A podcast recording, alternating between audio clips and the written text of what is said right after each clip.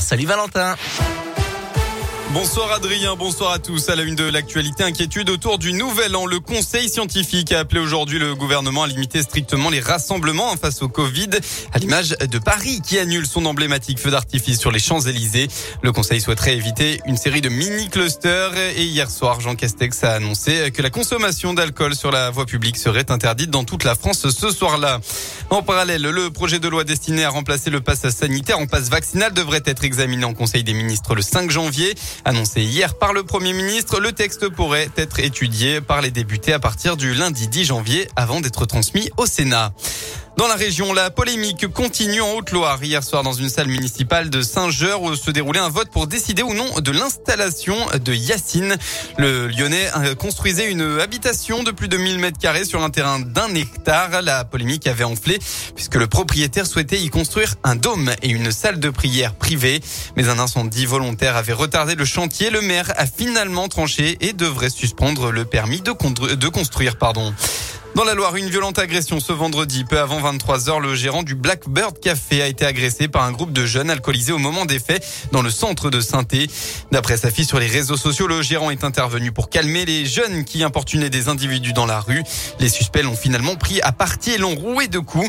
Le Stéphanois de 50 ans a été transporté à l'hôpital avec la jambe cassée et une fracture du plateau tibial. Il a dû être opéré d'urgence. Les sports en football, pas d'exploit pour Lyonnais pour les 32e de Coupe de France. Le club de National 3 s'est incliné à Feur et contre Bastia. Résultat final 3 buts à 1. En revanche, victoire facile pour le Clermont Foot. Les Auvergnats ont assuré face au petit poussé Nîmes chemin bas. Résultat final 4 à 0. Du côté de la rencontre d'hier entre le Paris FC et l'Olympique lyonnais qui n'a pas pu redémarrer après des violences entre supporters des deux clubs dans les tribunes, la commission de discipline de la FFF a annoncé aujourd'hui qu'elle se réunirait en urgence en début de semaine prochaine pour ouvrir l'instruction d'un dossier disciplinaire. En parallèle, le club de l'OL a annoncé interdire à ses groupes de supporters de se déplacer pour les matchs à l'extérieur et a précisé qu'il avait décidé de porter plainte après ce déchaînement de violence. En basket, douzième journée du championnat d'élite. Aujourd'hui, la J de Bourg doit se relancer après deux défaites d'affilée. À 20h30, les Bressans affrontent Dijon. Pour rappel, hier, la chorale de Rouen s'est inclinée 82 à 70 face à Gravelines Dunkerque. On passe enfin à la météo. Attention au retour de la brume ce soir et surtout au brouillard givrant. Et oui, cette nuit, hein, soyez donc euh, très prudents sur la route et ce jusqu'à demain matin.